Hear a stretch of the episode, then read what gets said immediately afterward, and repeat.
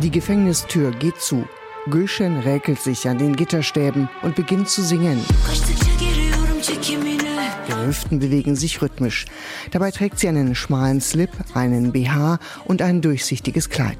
Es ist ein Ausschnitt aus ihrem Video zum Song Lollipop. Das ist für türkische Verhältnisse ungewöhnlich freizügig. Dazu solidarisiert sie sich auf der Bühne gerne mit der Regenbogenflagge in der Hand, mit der LGBT-Plus-Szene. Der konservative Journalist Erdem Şentürk kommentiert den Erfolg der 46-jährigen Sängerin und Songwriterin in seiner YouTube-Show so. Das ist Schikane auf der Bühne, das mit der LGBT-Flagge und auch das andere. Als würde sie sagen, ich bin berühmt, ich bin auf der Bühne und von hier aus kann ich auch alle beleidigen. Ich kann die Gesellschaft spalten, denn ich bin auf der Bühne und meine Spezialität ist, die Schwulenfahne zu hissen und mich in Unterwäsche zu zeigen. Bei einem Konzert sagt Gülschen im Scherz, wie sie später erklärt, über ein Bandmitglied.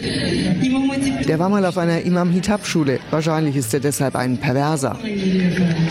Imam Hitab-Schulen sind Schulen mit religiösem Schwerpunkt. Die Regierung von Präsident Erdogan, der selbst an so einer Schule war, hat sie in den vergangenen Jahren stark aufgewertet. Die Reaktionen auf Gülschens Scherz im Netz sind heftig. Nicht nur sie, sondern jedem, der sich gegen den Islam äußert, sollte die Zunge herausgeschnitten werden, twittert ein User. Ein anderer schreibt, sie verhalte sich nuttig. Ende letzter Woche wird Gülschen festgenommen. Sie soll zu Hass und Feindseligkeit angestachelt haben. Das betreffende Konzert war allerdings schon Ende April. Meryl Akşener, Chefin der Oppositionspartei E-Party, wundert das nicht, dass der Fall erst vier Monate später plötzlich hochkocht. So wie ich das verstehe, haben sie ein Archiv angelegt, in dem sie festhalten, wer was sagt.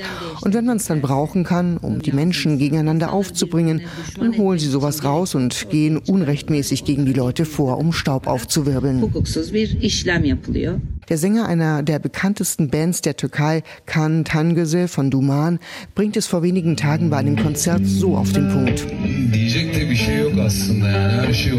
Da muss man gar nicht viel sagen, eigentlich ist alles klar. Die Wahl steht vor der Tür.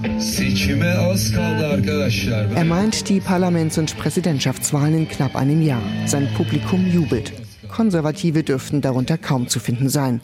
Aber auch die wenden sich, laut Umfragen und Analysen, teilweise von Erdogan und den Regierungsparteien ab. Ein Twitter-User warnt mit Blick auf den Fall der Sängerin Gülschen, die Regierung sei auf dem Weg zur Scharia, also dem islamischen Rechtssystem. Andere sehen darin schlicht eine Botschaft an Kritiker. Eine oppositionelle Bewegung, die sich auf solchen Konzerten und Open Airs zusammenfinden könnte, werde die Regierung nicht dulden. Aber selbst regierungsnahe Medien kritisieren, dass Gülschen gleich in Untersuchungshaft kommt. Das sei unverhältnismäßig. Ein Richter entscheidet gestern, die 46-Jährige darf aus dem Gefängnis, muss aber in Hausarrest. Die Bühne bleibt für sie damit erstmal tabu.